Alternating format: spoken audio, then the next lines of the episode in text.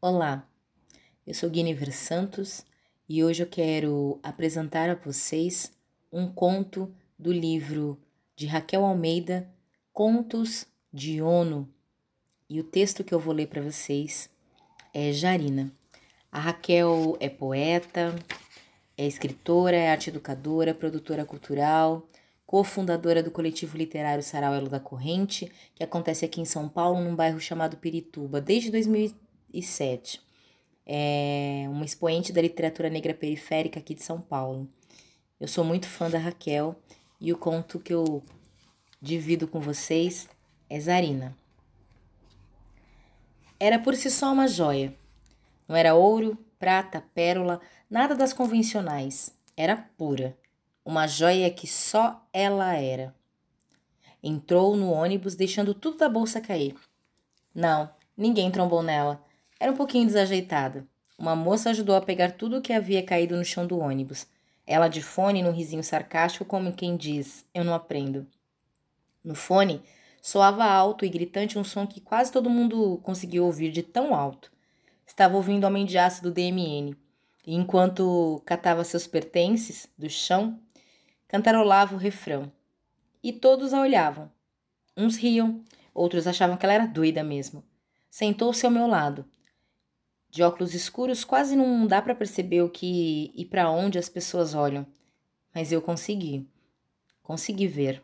Ela olhando pela janela num olhar perdido, tentando encontrar numa paisagem de fora algo que fosse preencher o vazio de seus olhos.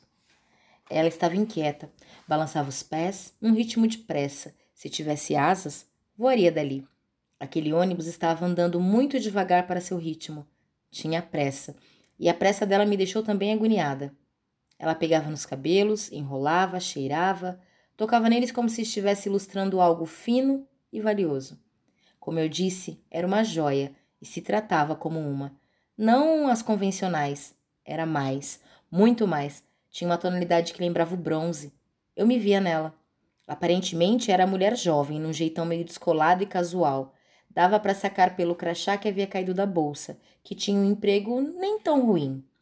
Conforme as músicas da sua playlist mudavam, ela cantava e a voz dela era hipnoticamente bela. Era uma voz alta, firme, expressiva, assim como ela.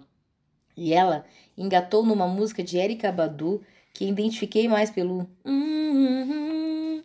que pelo inglês esquisito que ela tentava. Tinha bom gosto musical, mas ela não se achava interessante para o mundo.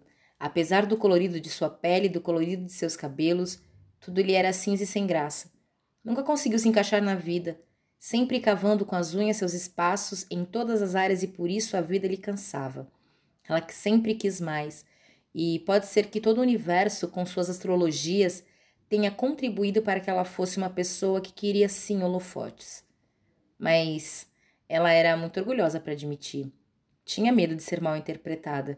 Era um furacão, pronta para entrar em ebulição e afetar tudo e todos, e isso era nítido, pelo balançar apressado dos seus pés, e sentiu um aperto, um vazio, um querer para além do entendimento de qualquer um.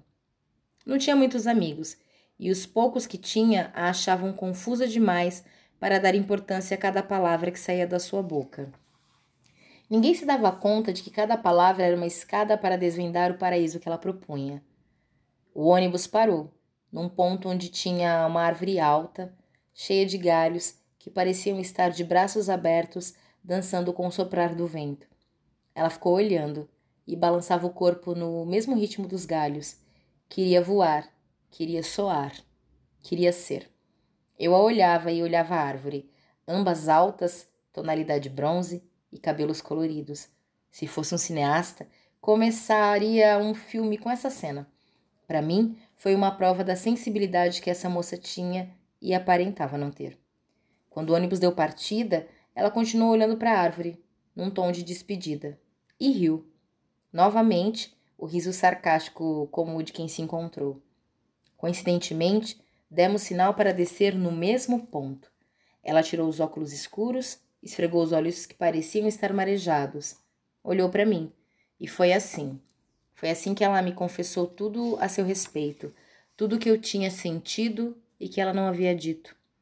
Falou coisas com as mãos, os pés, com o corpo todo. Mas a fala dos olhos foi a mais precisa. Nunca vou me esquecer de ouvir os olhos de alguém. Aprendi com ela. Aprendi com a joia. O ônibus parou. Desci, ela desceu.